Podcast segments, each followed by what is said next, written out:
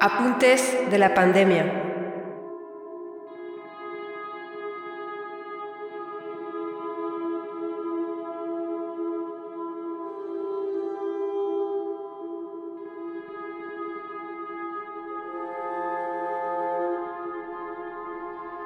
Reciban un saludo desde Bruselas, Bélgica. Hoy es lunes 6 de abril.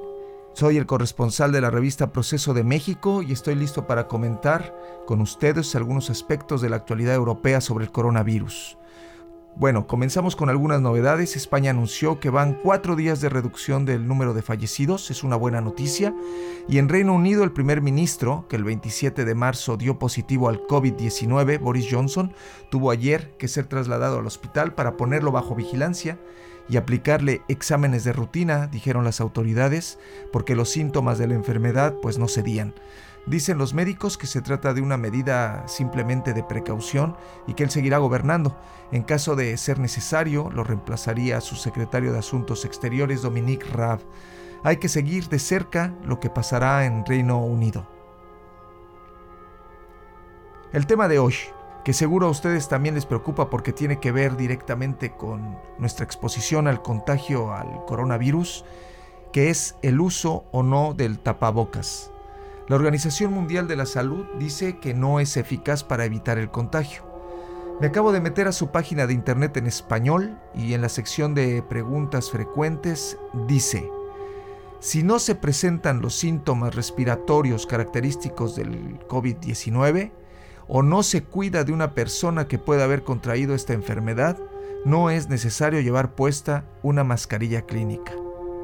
La máxima instancia de la salud, pues, afirma que solo quienes presentan síntomas de infección o están en contacto con pacientes contagiados, familiares o personal médico se refiere, deben usar tapabocas.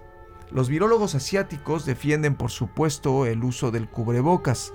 Por una cuestión cultural, su uso está muy extendido en Asia, donde se utiliza cuando uno tiene una gripa para no contagiar a los demás. Sin embargo, diversos científicos occidentales se están expresando ya a favor del uso del tapabocas a la asiática para evitar que las personas que ya están infectadas pero no presentan síntomas no se vuelvan unas verdaderas bombas biológicas al aire libre. Uno de esos expertos es el virólogo belga, especializado en coronavirus, Mark Watlet, quien acaba de escribir un texto junto con un grupo internacional de científicos donde explica que es una negligencia, sí, así lo dice, una negligencia de las autoridades públicas cerrar los ojos al hecho de que el coronavirus se transmite a través de finas partículas que permanecen suspendidas en el aire. En términos médicos eso se llama contaminación por aerosol. Y que ahí está la clave, dice Wadlet, en controlar o no la propagación de este virus en particular. Les voy a leer extractos del texto. Cuando una persona está infectada, su tos, estornudo, charla o canto producirá una nube de gotas de su boca o nariz. Los modos de contaminación de las enfermedades virales respiratorias pueden entonces clasificarse en tres categorías según el tamaño de estas gotas. 1. En el caso de las gotas grandes, si se encuentran a una distancia corta, menos del famoso metro, pueden proyectarse directamente sobre usted, la persona sana. 2. Estas mismas gotas pueden caer sobre una superficie y contaminarla. Si lo toca y se lleva las manos a la cara, hay un alto riesgo de contaminación. Y 3. En el caso de las gotitas muy pequeñas, es probable que se transmitan por el aire y se dispersen a distancias mucho mayores de un metro, produciendo un aerosol contaminante para la persona que lo respira.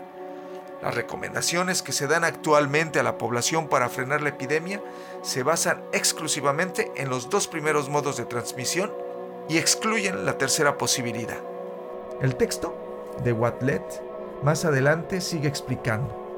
Cuando una persona se infecta, ya sea sintomática o no, las microgotas pueden contener virus que permanecen infecciosos durante mucho tiempo. La estabilidad del virus se mide en horas, por lo que son capaces de infectar a las personas que las respiran. El aire quieto, las partículas más pequeñas alcanzarán distancias de varios metros después de la emisión y tardarán hasta un minuto en llegar a su destino. pero es probable que los movimientos globales del aire los transporten a distancias mucho mayores en un tiempo muy corto. Por lo tanto, nuestras medidas de distanciamiento social no son adecuadas para la realidad del modo de transmisión en aerosol de este nuevo coronavirus. Leeré un último fragmento.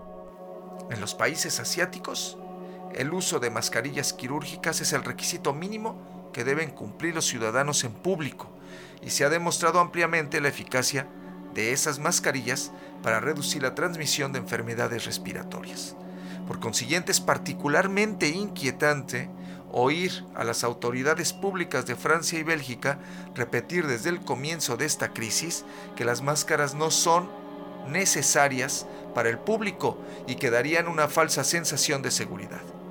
Estas autoridades públicas insisten en que la transmisión por aerosol no sería un factor significativo en el COVID-19, pero estas afirmaciones no están científicamente fundamentadas y nos distraen de las acciones que todos podemos tomar para aplanar la curva de progresión del virus y frenar la infección. Las mascarillas deberían desempeñar un papel clave para permitirnos salir de la crisis.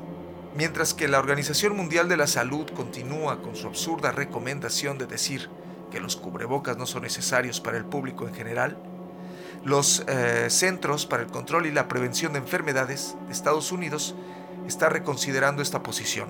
Robert Treadfield, el director de esos centros, señala que hasta el 25% de las personas infectadas con el nuevo coronavirus pueden no mostrar síntomas.